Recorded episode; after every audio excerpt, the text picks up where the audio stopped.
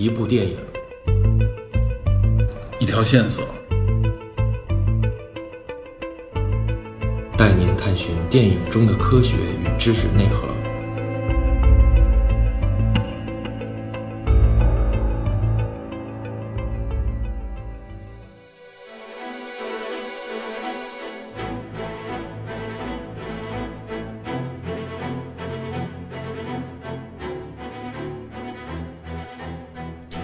在上集通过鬓边不是海棠红解读京剧的上半部分，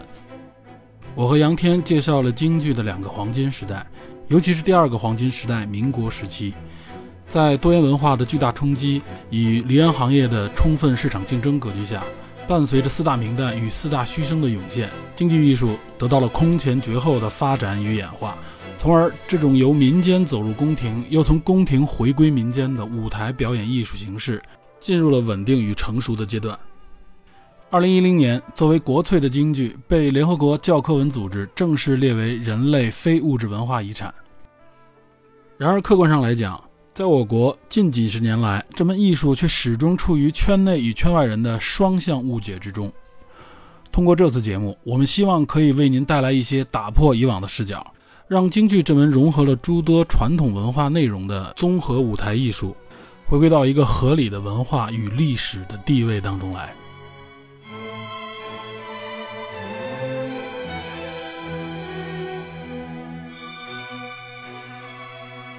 所有中国近代的这样的叙事都脱不开这样一个关键事件，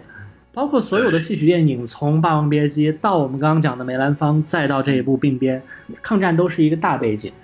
但其实我这个大背景是甚至是用来分辨所谓的没错阵营用的东西。其实我挺希望有一天，当我们真正是，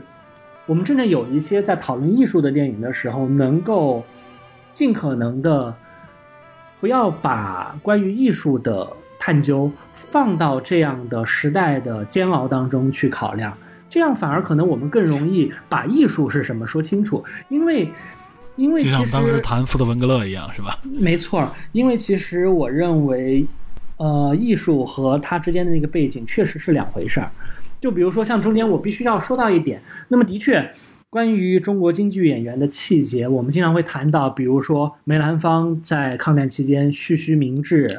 然后陈砚秋卸甲归田，跑到北京的西山那边去种地，等等，有很多这样的故事，对。包括放到更早一点儿当当时这个签马关条约的时候，当时也有内廷供奉的演员，当时一位苏丑，杨三儿，当时杨三先生是，据说是自杀了嘛，自杀了之后有一句挽联留下来：“杨山已死无苏丑，李二先生是汉奸。”说的就是李觉得李鸿章签了这个马关条约是卖国，云云。当然这个事情我没有考证过，不知道它的真实性啊，但是传统里边一直有这么一个叙事，但是。京剧演员当中还有另外一些人，比如像马连良。马连良对很有争议的一段历史啊。马连良在四十年代的时候曾经去过伪满去演出。对，对，好像一个污点嘛。这个这个事情无论是当时的国民党政府，到后来都有问题。但有的时候，其实我是这样觉得哈，艺人其实就是艺人，他如果说有这样的社会觉悟。一定是加分项，一定是一种需要去尊敬和褒奖的一种东西。但是这个有的时候这样的觉悟其实并不在他的道德底线的考量之上，因为我们现在容易站在一个上帝的视角来看待当时的人所身处的环境。但是你如果还原到当时那个情况的话，对他一定是在一个有限视角当中的。就比如说，其实我们考量那个时候的人对抗战的态度，其实。并不是所有人都会有一种非常全局的一种考量，因为很简单，很少有。因为有一点就是，我们现在包括对当时战争策源地，包括对日本的这种民族仇恨，当然是正当的，因为我们有南京大屠杀，有当时他对于整个中国人的屠戮，这一定是让每一个中国人都愤怒的事情。但是这些情况是后知后觉的。只有在战争结束的时候，它才变成一个通行的文本，被所有人所知悉。但在那个时期呢，整个社会的传播是有限的。比如说，其实当时在北京、在上海这样相对来说在中国最发达的地区，当时所谓的占领者，他也考虑到需要维稳、需要团结、需要所谓的亲善等等原因，所以在这些地方，他们的整个政策会相对怀柔，会相对宽松。所以在这些地方，当时电影视剧里表对所以在这些地方身处的人，他对当时的这个环境不会有这样的敏感和这样全面的信息掌握，所以我们不能要求在当时身处敌占区的这些人拥有像我们现在所具有的视角和这样一种全知的觉悟。那么反过来讲，当时没错，像马连良这样的演员，他其实他就是一个唱，他就是一个以唱戏为生的一个工作者而已。所以当时他的一个基础的责任，没错，就是演好戏，然后呢养活一群人。说白了，用我们现在的话讲，创造 GDP 嘛。所以的话，其实有的时候我们把一种应该由政府、应该由真正被赋予权利的这些人所应该承担的责任，下放到每一个民众，其实我觉得这是一种过于苛责了。太苛责了，而尤其是其实马马先生当时我记得也是为了办一个回民学校吧，帮一个朋友好像是，所以他一方面是这个，当然另外一方面就要说起，因为当时马连良也有吸大烟的习惯，哎，对所以的话，对。当时当时伪满的这个聘金当中是有烟土的，因为当时整个北京在一个封锁的情况，烟土越来越难弄到了。对，嗯。所以这多方面的一个原因，就是说我们，所以我就是谈到的，我们不要把很多事情概念化。所以那种无谓的上升，其实是一种非常不负责任的做法。你必须要还原到一个真实的世界当中。对于更多的人来说，我觉得我们应该有一种宽容的态度。开放的态度吧，应该是。对宽容和开放，因为因为其实那是一个真实的一个世界，包括每一个人在那样的一种沉浮当中，他所做的所有选择，只可能建立在他有限的视角和信息当中来产生。有限的认知，因为当时我认为啊，没有多少人具备像梅兰芳这样的眼界，包括因为梅兰芳身边的人，没错，对他影响的这些人，尤其很多有有这种政治背景、文化背景的人，都是非常当时举世瞩目的一些人物了。所以梅先生的这个视角和其他人是不同的。所以所以这就是我们有的时候就是经常在公共讨论当中会看到的一点，就很简单，我们都热衷于牺牲别人。嗯，我们都喜欢把别人赶到一个道德的十字架上面去，但是其实，在道德高地站太久之后是会冷的。尤其是涉及到政治相关的内容没。错，没错。所以我也希望，就是我们在讨论到很多关于过去的事情的时候，我们不能忽略掉那样一个真实的世界、真实的情况。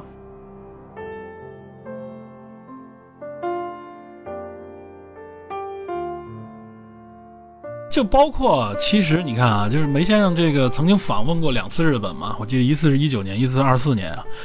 其实他访问日本这个啊，在当时的那个大背景下，也有很多微词，有人对此。嗯，因为我觉得吃瓜群众嘛，最善于的一件事情就是制造微词，你不管做什么，他们都会说的。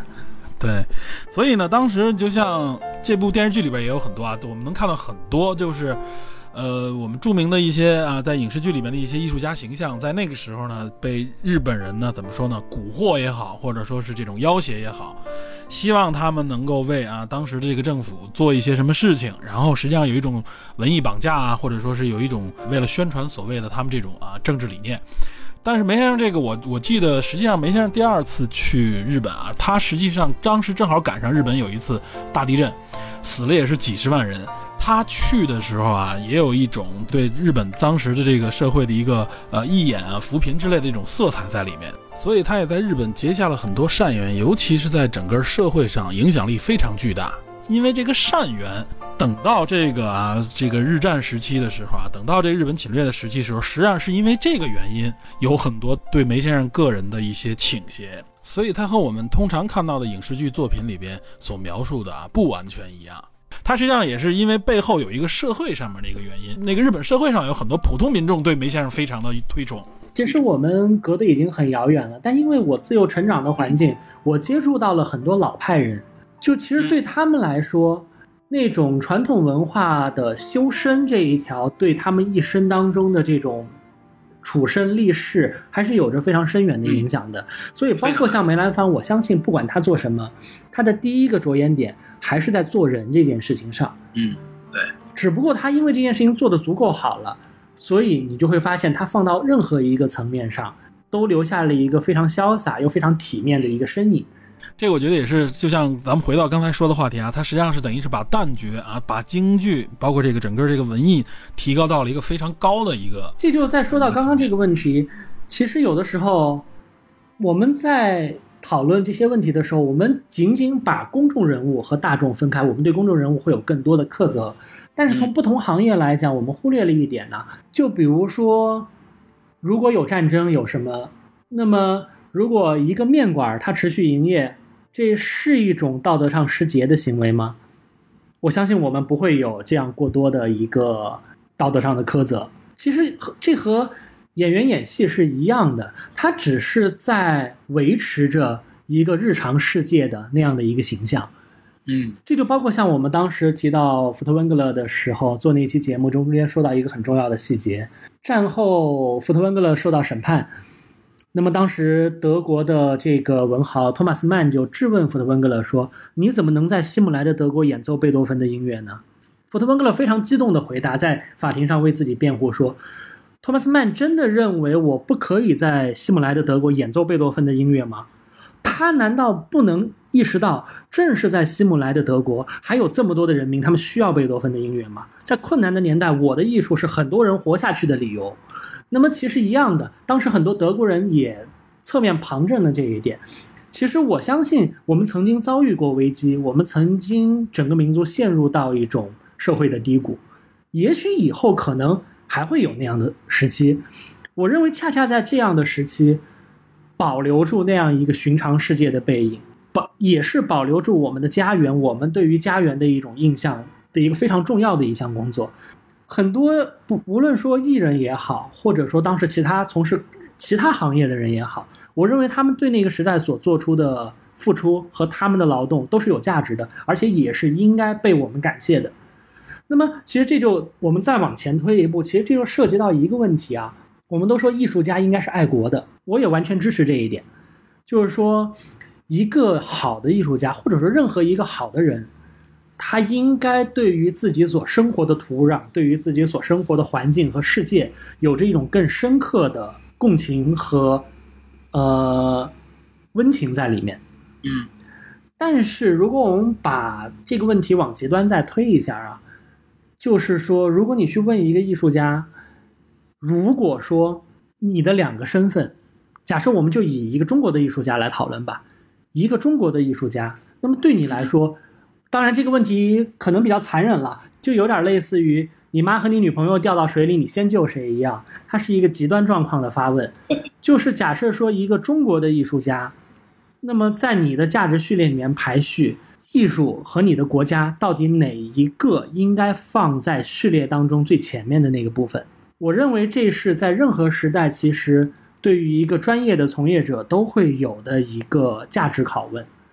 你你知道这个话题其实源自于哪儿吗？啊，你你说这个话题其实源自于，就像你说，就源自于德国啊，就是没错近代我们从从近现代的角度来看，就源自于德国，因为因为其实是纳粹德国戈培尔提出的啊，所谓的成立了这种宣传部门啊，就把艺术裹挟进去了。其实这个问题在中国一直也存在，就是说，因为中国和德国恰好都是两个在整个近代文化史当中多灾多难的民族。嗯，其实怎么说呢？这也是这两个民族啊，在不同的时代时都拥有的一种历史观，就是屈辱史观。没错。所以，当整个民族不断持续的在面临到一种危亡状况的时候，个人就会被推到一个道德的锋刃之上，就成为了个人的一种压力。但其实我们在讨论这个问题的时候，我们很容易的一个想法啊，那首先我我们选择认为，作为一个国民的身份优于你的专业身份，好像是一个救其大者先救大节而舍小节，对吗？但其实来说，一个艺术家就好比我们假设是一个农民，你是你真正贡献你国家的方式，其实并不是站队啊。当你把自己的本职工作做好，就是对你国家来说，或者对你的这个民族或你所生活的这个共同体来说，最大程度的贡献。而对于艺术，其实也是一样的。我们可以这样设想：当一个艺术家他在自己的专业领域之内，能够尽可能的去表达他对于人类的这种认识，他对于这门行业的一种精进的时候，他其实反而在社会层面上，他能最大意义上的贡献于他的国家。所以，其实这个问题表面是一个问题，但其实他的问题会发现是不存在的。专业人士做好专业人士分内的事情，最后他会最大程度的有利于他所生活的这个共同体。其实我觉得在现在这个社会，尤其在很多领域里，没错，可能我们国内可能并不说说说起来好像比较的，呃，怎么说呢，敏感。但是在在国际的角度来说啊，就是艺术很简单，艺术是服务于谁呢？是服务于个体的，服务于人的，对吧？呃，它不是服务于政体的。这是一个其实很好划分的这么一个原则吧，相当于是。没错，而且艺术丰富了大家的精神世界，其实最终就将有利于社会的稳定。这个是已经不需要再去证明的一个事情。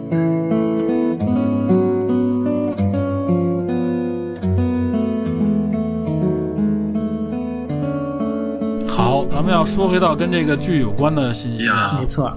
其实啊，我认为你刚才也提到了这个《霸王别姬》。我有一点要说的，我认为就是怎么说呢？商细蕊这个角色啊，你如果把他去和，呃，张国荣所演绎的这个程蝶衣去对比的时候，你会立刻发现啊，这个确实有很多地方是无论从表演的感觉上来说也好，或者说角色的塑造上来说，都有很多问题，是没法和程蝶衣的去去去对比的啊。因为像小说里边他写了一个“妖”字啊，这个“妖”字，我是觉得就是如果说去妖的话。呃，其实这个张国荣所演绎的程蝶衣是包含了很多真正有妖气的那种内容，但是我们看到商细蕊这块的表达，实际上我给我感觉有些地方就是有点呆，是给我感觉有点有点愣，他不是妖，他没有表达出妖的刚刚你说到这个原作当中有一个是细腰，对吗？对对对，说管它叫细腰。这样的一个形容的时候，我的一个直观的一个感受是什么呢？我想到的恰恰也是《霸王别姬》里面有一句，经常被人现在还在提起的一句话，所谓“不疯魔不成活”呀。对对，这其实我也认为，这跟我刚刚讲的一个点是重叠的，就是所谓一种我们的一种理想化、概念化的东西和一个真实世界之间的差距。其实京剧这门表演艺术，它本身已经形成了一套非常复杂的体系和规范。这套体系和规范允许演员在这套规范的框架之内进行着自己的创造。所以说，我们对于艺术家经常会有一种非常浪漫的想象，好像画家一提起画家就一定是梵高，一提起戏剧演员一定就是不疯魔不成活，一定要人戏不分。其实不是这样的。嗯，就是说我们要理解。任何一个行业，它都生存在一个真实存在的环境当中，它都真真切切的活在这个世上，而活在这个世上，它就有一个寻常世界。所以，我们往往我们关于戏艺术题材的故事也好，戏剧也好，总喜欢把它推到一个极端的一个状况。这样的极端状况，它不是不存在。但是它不是具有普遍性的意义的，而且说并不是说一个人非要把自己逼到癫狂的状态，他才能成为一个好的艺术家，不是的。一个好的艺术家，他一定是有控制力的，他对于自己的专业内容，他会有一种经验也好，或者基于一些理解也好，他会有一种收放的一个腾挪的空间。这恰恰是一个好的专业者他所具有的一种能力。说到这个啊，就是说，我觉得就是，呃，关于这些，尤其是旦角吧，四大名旦里边啊，或者相关的一些那个时代的一些人物，他们其实有一些很很个人的，或者说很有特征的一些小的故事，并不像这个电视剧里面表达的，非要这种撕心裂肺，或者说是这种像你所说的非要成魔的那种方式，并没有成魔，并而且岂止是不止如此，基本我很少见到顶尖的艺术家，无论是演员也好。画家也好，或者其他的什么行业的从业者，因为你知道，就是我的整个生活与工作都是在和不同领域的一些创造者之间，对，和一些艺术家打交道，对，生活在一起。所以的话，其实我认为，恰恰最好的演员，往往他们有一种自身有一种平衡的能力。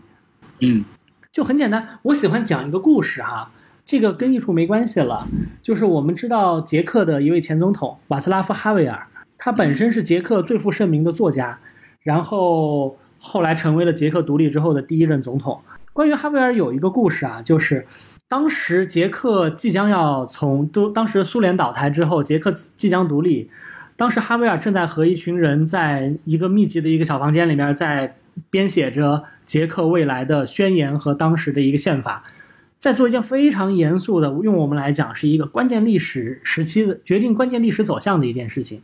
这件事情不可谓不严肃，但是呢，瓦斯拉菲瓦斯拉夫哈维尔经常会在撰写的过程当中说：“哎，我有事儿，我要出去一趟。”然后就消失了一段时间，然后之后又回来继续编写。后来我们知道他消失这段时间去干嘛了呢？哈维尔跑到另外一个商店去扮小丑去了。他扮成一个小丑去庆祝商店的开业，他必须在这种调侃的、不严肃的。这种戏谑的这种自我和这种一个极端严肃的这种自我当中去寻找一种平衡感，因为哈维尔他一直提到一个非常重要他的一个观点，就是人需要活在真实当中，而真实就是绝对不能把自己脸谱化，把自己放到那样一个虚伪的一种夸大的崇高当中，这是他用来保护自身。平衡和保护自身真实，保证自己的那种敏感性的一种方式，其实对于很多戏曲演员也是一样的。他们在生活当中都是一些非常有趣儿的人。就比如说吧，我自己的一个感受，在我认识的戏曲演员当中，但凡是有成就的戏曲演员，其实不仅有成就的戏曲演员了，几乎所有戏曲演员没有人不爱吃的，都是吃货。对他们对于生活，然后戏曲演员往往他们对于。生活当中的一些爱好啊、享乐啊，都有自己非常独到的一些见解和见地。这其实也是我觉得是他们自身调节自己的这种生活重心的一种方式。因为一个人永远在台上，他承担着那样的压力，他很容易让自己变得僵化，让自己变得怎么说呢？让自己变成一尊偶像。但其实真正的艺术，你一定要保持那种灵魂的柔软的、开放的状态。你才可能尽可能多的去触及更多的可能性。当你触及这些可能性之后，你的艺术才有可能引起更普遍的共情和认可。所以，对于艺术家来说，他们往往都有一种自己的调节自己内内心平衡的这种方式。所以，并不是经常我们浪漫化的这种想象，就是把自己逼到一个极端，那是不真实的。而且，我甚至认为那样对于艺术的创造来说是有害的。它只是来自于，成不了，我认为成不了一个没错。他这个东西，我觉得怎么说呢？如果说的不好听一点，它往往来自于大众的一种小布尔乔亚阶层的一种想象，因为小布尔乔亚乔亚阶层往往就喜欢听鬼故事，喜欢听这种夸张的、过分的、让我们激动的这种花边的东西，但那其实是不真实的。这就是有的时候我们的那种八卦传播的那套逻辑，它和。真实世界之中，它的一个偏差所在，而这种东西其实一直都存在吧。它在任何社会时期，它的公共舆论、它的这种公共媒体还有信息的传播，都会看到这样一种因素，就是我们会喜欢那种戏剧性的东西。而这方面的戏剧性呢，它又不是很高级，所以它就会把一个东西往一个极端的方向去推，但那是不真实的。对你刚才提到那个哈维尔，我就想到一个人，就是现在乌克兰那个总统泽连斯基。那就是一个喜剧演员嘛？啊，是吗？哎，看，哎，这是这，这是我非常喜欢的中欧的一个特点，就中中欧是一个中欧是个非常特殊的地区，所以它那个地方会产生像卡夫卡，会产生像昆德拉、像哈维尔，包括像好兵帅克这样的作品，就是他们本身带有一种对喜剧性的深刻的认识，他们把人生当做一种喜剧。但是这种喜剧背后，他其实我们把喜剧又当成了一种不正式的东西。对他们把，但他们对喜剧的这种态度，其实是建立在他们对于人性和世界的一种非常深刻的理解。这种喜剧其实建立在一种对于这个世界的悲剧的一种深刻的认同之上。他们理解那种喜剧的底色，其实最后是因为有的时候是因为这个世界太苍凉，是因为人性的这种。很苍凉的一面，是因为那不可回避的一面，因此他们认识到这种喜剧精神的重要。而这一点似乎我觉得在我们的文化当中是会比较容易被忽略的，就是我们太过于善于把一切都变得太严肃了，我们会把这个当做对，会当做一个比较单向的一个道德上的一个标准和考量。所以我们觉得就是一个乌克兰总统是个喜剧演员，感觉好像就是玩笑一样啊，没错，并不是玩笑没。错。所以这也是，当然这段可能没法播出来。所以有的时候我们也可以期待一个更开放的社会环境，其实会帮助我们更好的认识自己。啊，这其实就是你，我觉得你看这部剧啊，一直想表达的其中一个观点，就是想把它卸下一些不该有的包袱来，要不然这部剧会让你感觉好像必须要很沉重一样。这就是这部剧里面我觉得很好的一点。一方面，当然也是他无力也无心去触及；但另外一方面，也是这部剧和之前的这些戏曲题材的电影有一个非常大的区别，尤其它和梅兰芳有一个很大的区别。它架空历史之后，它就和原有的戏曲界这个专业群体拉开了很大的一个差距，于是他在表达上就变得自由多了。在这种自由的环境当中，他就有可能进行一些真正有意义的创造，这就恰恰是梅兰芳那部电影当中所无法做到的一点，就是一个真实的世界还原到一个真实可能发生的状况，而不是把自己架上到一个概念化和观念的一个高地当中。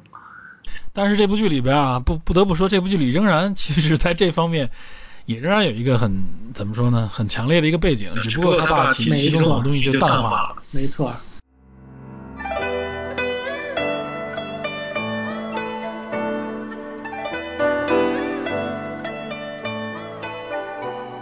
其实里边还有一个线索，我挺关注的，但好像里边不是一个重要角色，就是那个杜七，他应该是为是为这个商学写戏的这么戏一个人。曲演员的文胆啊，剧本对对对者。但我觉得这个杜七这个形象，哇塞，在里边写的太玩笑化了，就是感觉好像很不重要、很很次要的这么一个角色。但实际上，我觉得他们是给这些演员提供提供这种精神素材，其实或者说是这就会帮助他们去改戏的一个内容。你今天反复提到的梅兰芳梅先生，对他背后呃，那么像梅兰芳身边有齐如山，同样呢，像程砚秋程先生身边有翁偶红，就我们非常熟悉的程派戏，哎，对，呃，这个荒呃不是荒山泪，那都是他来写我我们非常熟悉的程派戏《锁麟囊》就是翁先生的剧本。火麟囊，对对，这其中有一个原因就是，从包括像齐如山，包括像陈砚秋身边的罗英公、翁偶红，包括像罗英公这些人，都是当时的大名士，是属于当时文人阶层当中的，我们现在的话讲叫做意见领袖。就为什么在那样的一个社会环境下，在这些最高冷的这个阶层当中的精英人物，他们会这么亲力亲为的投身到这种捧角儿、棒角儿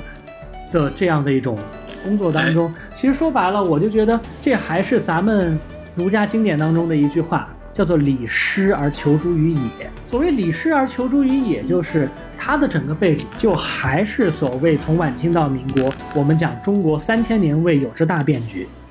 原有的整个道德体系在凋零，在崩溃，然后新文化进入之后，整个社会包括我们的整个观念都在那种板荡和动摇当中。那么这样一来呢，在原有那个体系之内的一些精英啊，他就需要去找到一个新的，原有他们依附于体制，依附于这种自上而下的权力关系，但在那个时期，这种权力关系被颠覆了，它不再存在了。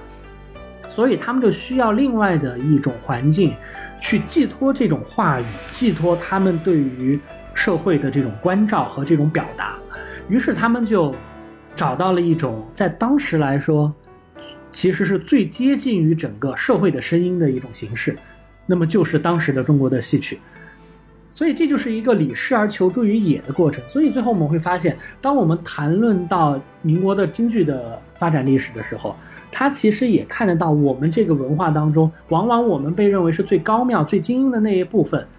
它从庙堂到了江湖，然后进入到了这种大众的文艺活动的这种表达当中。所以这个情况其实和更古早的时候元曲的兴起也有很大的关系啊。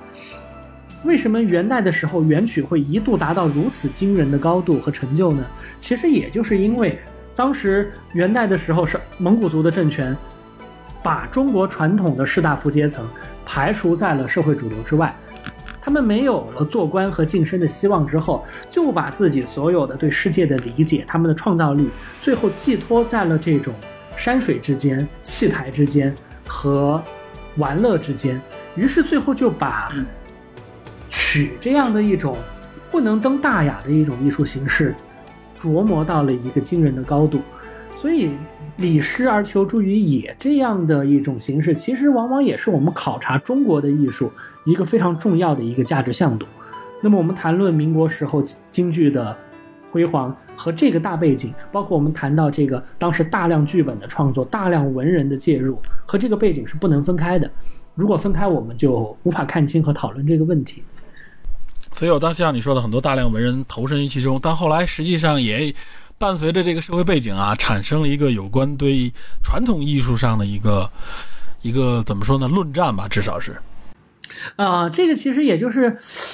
我要谈到的，就所有戏曲电影当中好像都有一个问题啊，《霸王别姬》当中没有谈到这一点，我觉得挺好的。就是说，很多时候都喜欢把民国时候的京剧界好像塑造为有一个保守势力。而且保守势力是主流，然后往往这样的往往这样的剧剧本当中的主角都是那个传统的挑战者、革新者，然后都承担着巨大的行业压力，都好像要，呃，虽千万人吾往矣，要有那种英雄气质才能做这样的事情，这是非常不真实的。因为受到传统势力的打压哈，是吧？对，因为其实那样的东西不存在，那样的现象也不存在。因为在京剧的整个黄金年代，它其实一直都在不断的革新和前行当中。像我们所熟知的所有的那个时期的代表性的演员，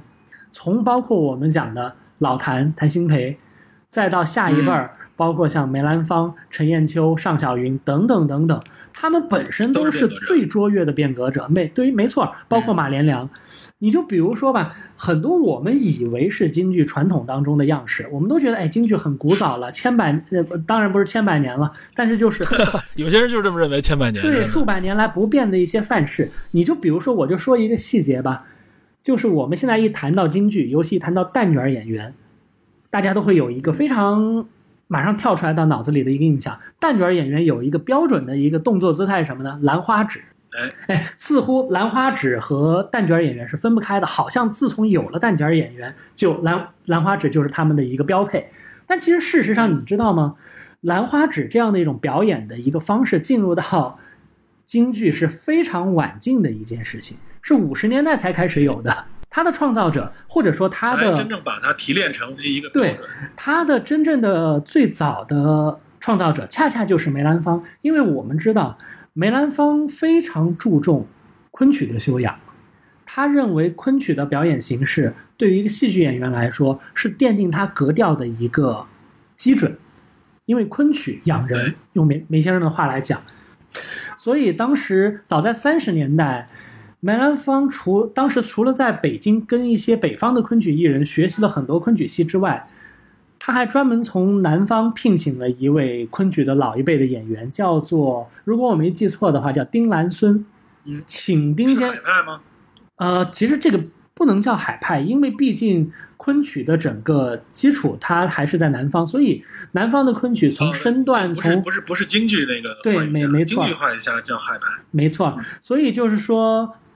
整个昆曲的表演，包括现在都是这样。虽然现在北方还有北昆，但是我们看南方的昆曲演员，他们的身段、他们的唱腔，会更接近于我们对于昆曲这门艺术的理想化的一种想象啊。当时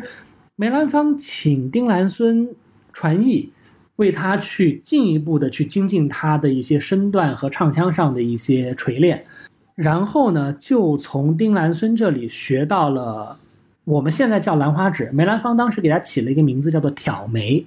因为你知道，在此前啊，京剧演员、旦角演员有一个表演上的一个程式上的规范，就是不能露拇指，旦角演员是不能把拇指露出来的，他的整个手上的肢体动作都必须用其他四个手指头完成。但是呢，梅先生把挑眉这个动作最早呢运用在了他五十年代创排的一出戏《穆桂英挂帅》当中。于是呢，兰花指这样一种形式就进入了京剧的一个最后的一个旦角的普遍的表达，最后以至为现在我们把它作为旦角的一种城市化的符号来理解。但其实它已经是五十年代，甚至已经是京剧不再是黄金年代时代才进入的一种新颖的一个表演方式和表演形态。所以就是其实京剧。真正的黄金年代，就是他在不断的去探索着自身的可能性，不断的张开眼光去拥抱整个世界的这些好的东西的这个时期。反而当我们讲京剧的衰落的时候，就是当它被认为已经成为了一种形式，过去已经成为了一个枷锁，套在每一个演员的头上，反而这样的东西就没有了。那如果说我们要再往下追究它背后的社会环境到底是什么呢？其实就在于说，在京剧的黄金年代，它是一门能够和社会发生完整的互动的一个行业，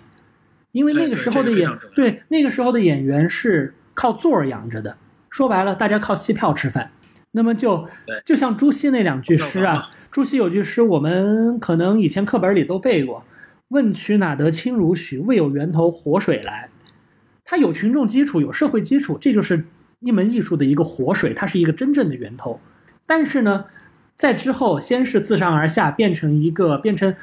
京剧这门形式被变成了一个经典，变成国粹，然后进而被政治化，被整个呃政府政府豢养起来。它和真实的民众和潮流之间已经不再发生关系。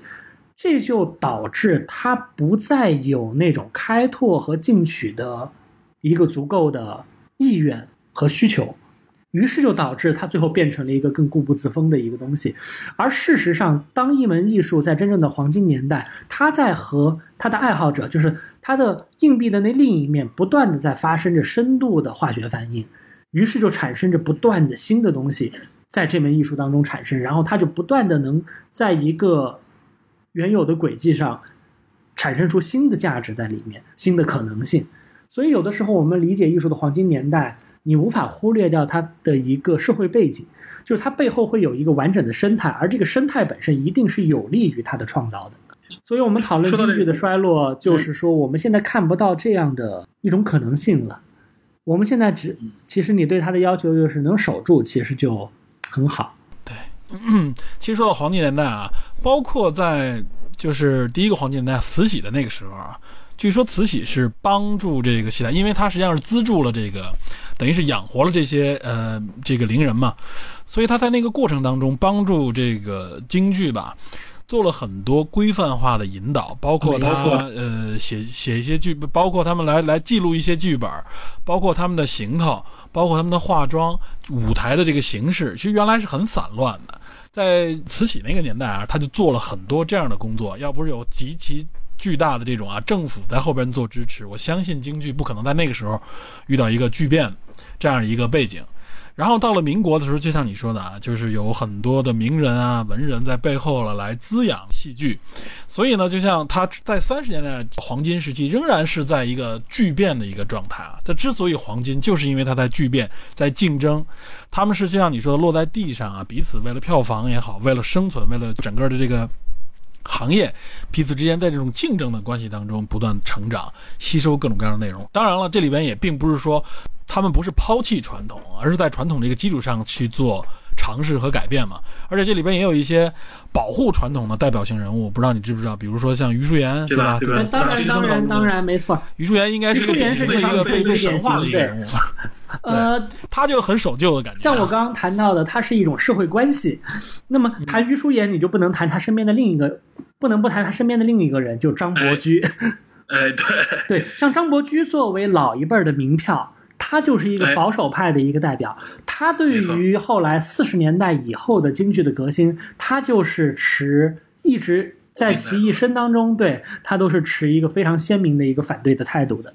余淑妍本人也是嘛？当然，他其实很多人向他拜师求艺，而且余淑妍的特征是唱的很少了。到后来，对，但是京剧界有两个说法，叫做一个是杨三爷，就是后。后四大须生之一的杨宝森，杨宝森对说杨三爷生前冷落，红在了死后。还有一个人呢，就是余淑妍。对，余淑妍有一个说法叫别人是越唱越红，可余淑妍呢是越不唱越红。没错，就神秘感越来越强。没错，然后很多人还都拜他。但他留下的那套东西又非常的经典，就因为你知道，我有收藏和研究老唱片的习惯和爱好。有京剧唱片吗？呃，当然有啊。就我主要收藏的是西方的古典音乐，就是我有大量的关于二战之前的老一辈的表演体系，他们留下来的音响资料的一个收藏和一个聆听的一个习惯。那么对于京剧其实也一样，你在余淑妍的留下了留余淑妍有留下了十八张半的唱片，你从他的这十八张半当中，你会听到一点，你现在去听他在二十年代末三十年代。录下来的这些唱片，你会发现它已经是一种非常完整、标准、周正的现代风格，完美的音准、严格的节奏、清晰的咬字等等等等。就它和我们现代的整个欣赏美学已经没有任何的鸿沟在里边了。所以你可以想象，余淑妍在他那个时代，他把他的艺术琢磨到了一种何等严谨而且体系化的一种高度。就是说，他把它锤炼到了一种已经近乎于，不能说近乎了，他已经锤炼到了就是一种经典的一个地步。这是和他和他那一辈艺人当中一个有有一个明显差距的地方。因为在那个时期，我们会听很多当时的名角儿，他们的表演当中其实还是有一定的自由度和随意性在里边的。往往是后来听和前面的有很大差别，还对，没错。但是于淑妍在那个时候，他已经。变到了一种非常强的控制力，然后每次每一个行腔用韵，包括气口，都已经进入到了一种非常经典的表达当中。你就可以想象他的艺术达到了一种什么样的高度。像我们喜欢西方古典音乐的人，一提起小提琴的演奏，那么都会提起海菲子是一个高峰，认为他是古往今来技术最好的一个呃演奏者。那么像我们提到海菲子的一个，一般大家衡量他。就是如何形容他的高度？一个标准就是，他从二十年代成名以来，一直到他五十年代过了巅峰期之后，整个四十年的时间，他对于他所演奏的所有乐曲，没有发生过任何根本性的改变。也就是他的理解，他的整个演奏的状态，他的黄金年代一直持续了整整四十年，他的这种稳定性被我们认为是一个能佐证他。艺术高度，它的专业高度的一个标准。那么从这个标准来说，我们来谈论余淑妍也是同样成立的。对，所以，我我认为这也是余淑妍的这个保证传统性当中的一个很重要的呃一个角色啊。其实他是保证了这个东西保证了这个东西标准化的内容，而且我认为实际上到了他们这一代呢，已经可以沉淀下很多没错可以标准化的东西。呃，这也就是跟大家说一下，就是说京剧并不像我们想象的当中啊，它好像是什么千百年来如何如何，它实际上是反而是在这个三十年代、三二三十年代这个黄金时期才逐渐的定型，才把很多东西啊，我们认为的所谓经典啊，流传流传到了现在。嗯，没错。而且我认为现在可能再对这些经典进行大范围改革的，无论说环境也好，或者说是这种底蕴都不具备了，已经。嗯，从现在的情况来看，当然是这个样子。这个问题，其实问题我们要不要这一次讨论呢？或者说把这个问题放在后面？对，这个我这其实刚才我有一个话题啊，跟你说，其实你只说了一半，就是我说关于这个对于传统的这个讨论，当当时不是有交锋嘛？这个交锋其实还不是在，不光是在内部，还有一个就是在外部，就是新文化运动对京剧的一个一个挑战。对吧？把它当做了旧文化当中的一个。如果我们之后还要聊《霸王别姬》的话，啊，对这个，那那这个话题我们可以把它放到有关。其实这个话题有很多可以讨论很深入的内容，咱可以把它放到下一个话题里面。这里会涉及到很多我们耳熟能详的名人。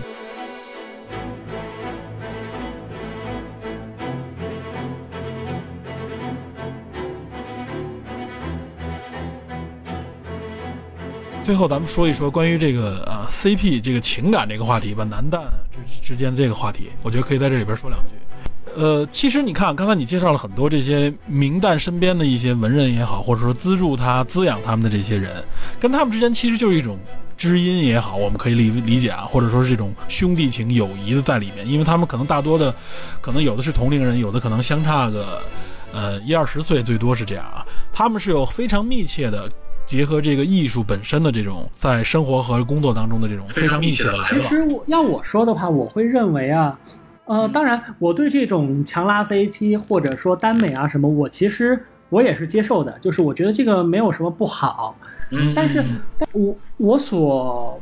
不太喜欢的一点就是大家把很多东西把它给抽象化，把它变成一种好像一定是怎么样怎么样的。就我今天其实一直在谈的一个东西，就是一个真实世界，一个寻常世界，到底我们的生活是什么样的？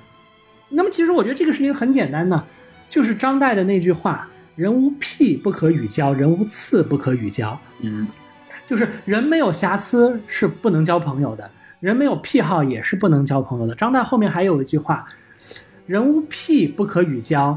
以其无深情也；人无次不可与交，以其无真气也。”就一个人啊，如果没有癖好，这个人不能做朋友，因为啊，他对这个世界没有深情。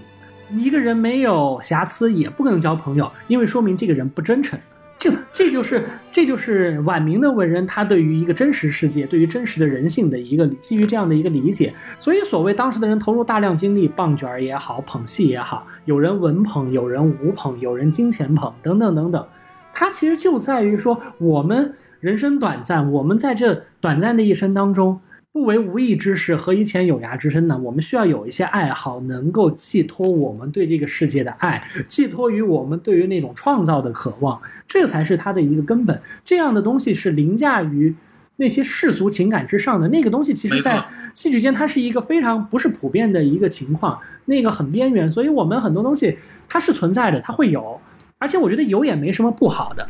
我觉得挺好，并不是一个对，没错，没错，是这样，是这样，是这样的，是这样的。就是这里面有很多情感情绪啊，就比如说，其实，在爱好当中，有很多情绪是远远比那个要丰富来的复杂。当然，当然，就像我看这部戏的一个整体的观感，就我刚刚跟你说，其实我一开始我我不太有这根筋，所以我没意识到是什么耽美剧啊或者什么。我一直看到二十多集，我才开始哎回味出一点什么。后来看到其他人的评价，我才发现哦，原来这部剧有这样的背景等等。对，其实但。对于我来说，我觉得也挺好的呀，没有什么不好的。我觉得如果如果恰好有一个人他有这样的情感，他有，我觉得这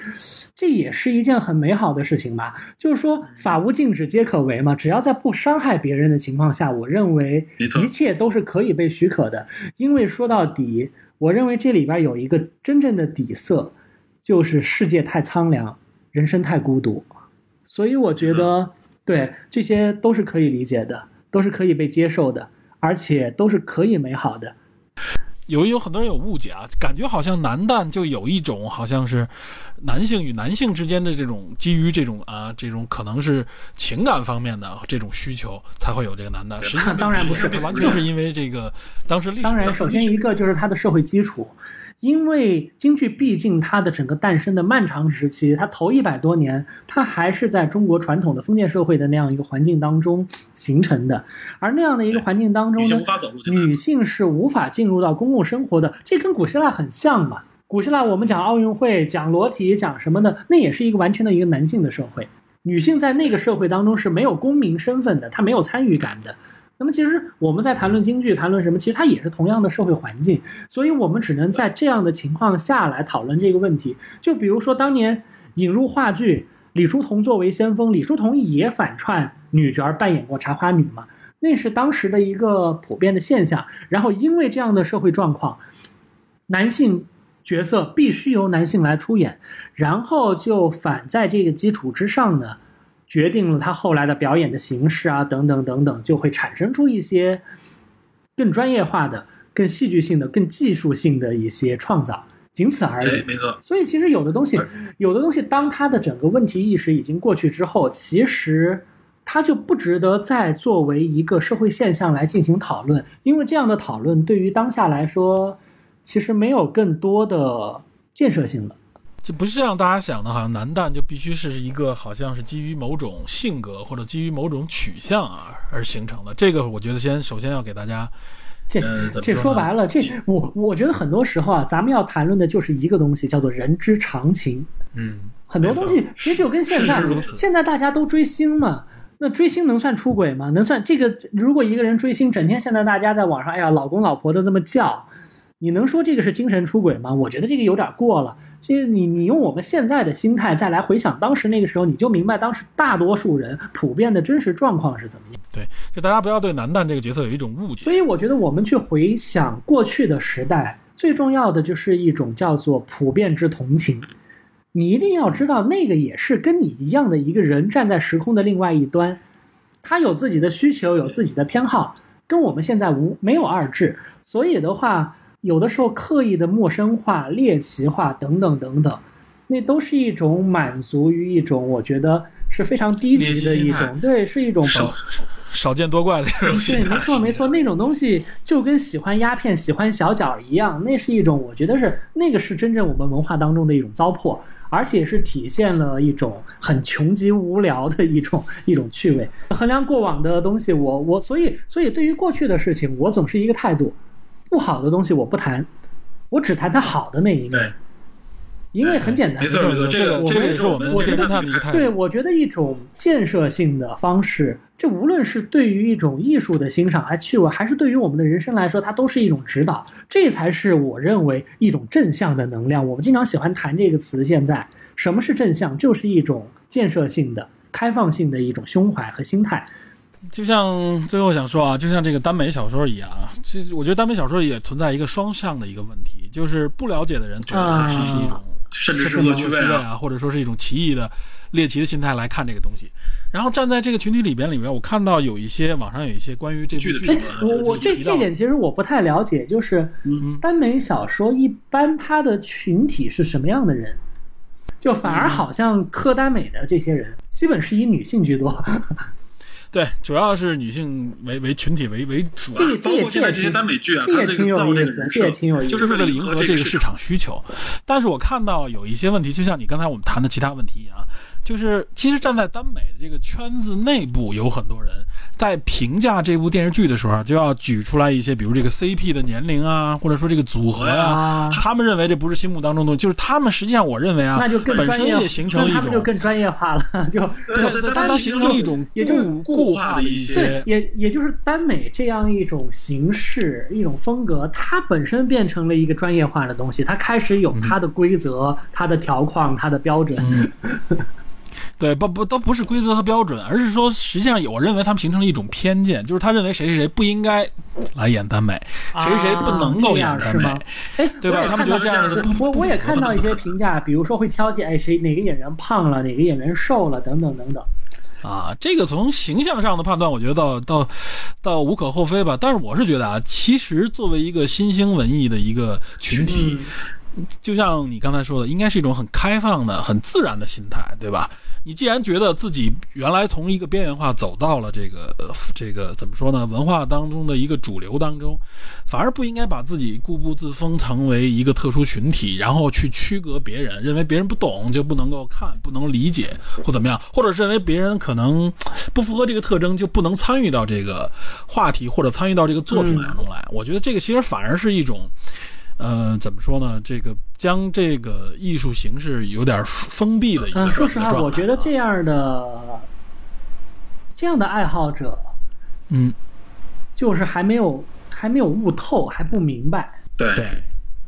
还没有没有真正体会到其中的乐趣，没错而是更多的看到了一种可能想希望给自己这个群体做一些标注的一些东西，没错，没错。想区隔于他人的这一个东西。其实我觉得，就是这个区隔对于我我们现代人来说，应该都非常小了。我觉得这是一种认识上和理解上，包括对于人生的理解和感悟的一种阶段。没错。我觉得这都是凡事都是有过程的。嗯它既然存在呢，它自然有它的原因。但是我觉得，对于一个就是有上进心的一个爱好者来说，无论你从观念上还是你的认识上，有可能的话，应该还是要再往前走一步。因为再走一步你，对再往前走一步，你会发现整个世界、整个天地都会更广阔一些。要拓展见识嘛，就像当初这个梅先生带着这种风气嘛，希望大家多见识。包括像陈彦秋那个时候，他他特殊一些身份嘛，后来被他的这个恩师吧，像或者他的贵人嘛，就是这个罗英公带出来的时候，就就让他带着他去看电影啊，带着他去接触各种各样的人，给他培养很多。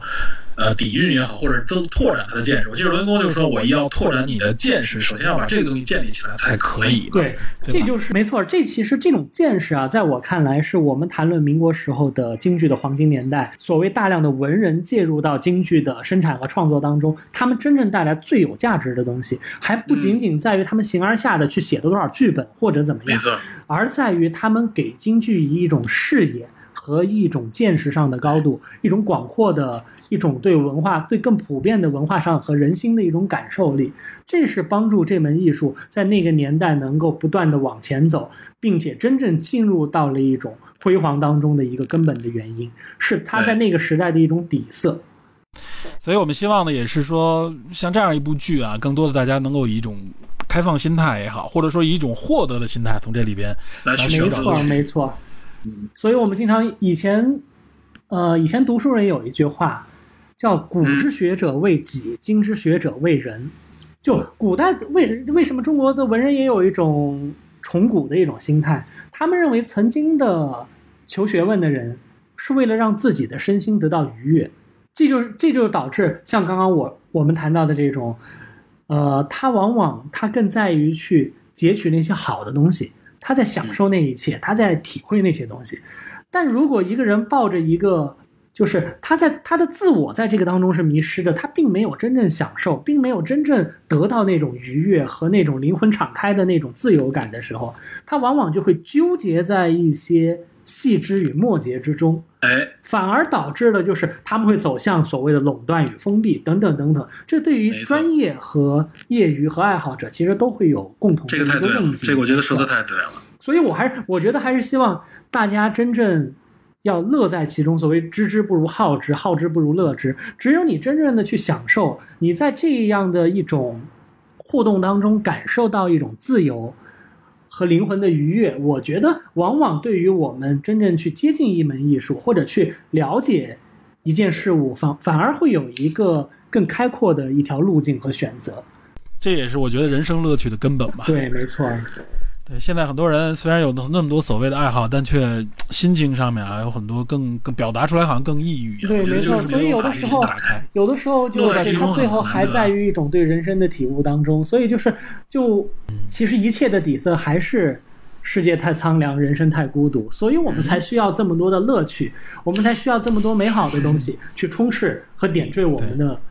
对既不太长又不太短的这么一生。所以我觉得这也是对从我们借由一个戏曲的一个视角，其实谈论到一种一个人如何和自己自处的一种方式吧。尤其是经历这个疫情啊，很多时候大家进入到一种自处的这种状态，发现这种自处，很多人引发出来的是空虚，对吧？这我觉得其实蛮可悲的。人嘛，应该是有太多，现在这个社会上也给我们提供了太多的乐趣了。这个任何一个乐趣，我们体会到其中的那种真正所以有的时候大家经常现在喜欢讲一个词叫内观，包括现在也有很多人跑去哎呀求禅问道啊等等等等等等。其实有的时候说到底还是一个和自己相处的过程吧。有的时候艺术其实是非常好的一个门径，就是其实，在艺术当中我们会发现，真正你进入到某一个层面之后，那么每个人都是孤独的。它都是在和一个非常纯粹的东西发生关系，而这样的一种体悟，最后又会回来作用于你的人生。所以，有的时候艺术为什么会让很多人最后舍生忘死，投入到里面去？其实，从民国也好，到现在也好，我觉得都是有着这样的一个更根本的一个功能。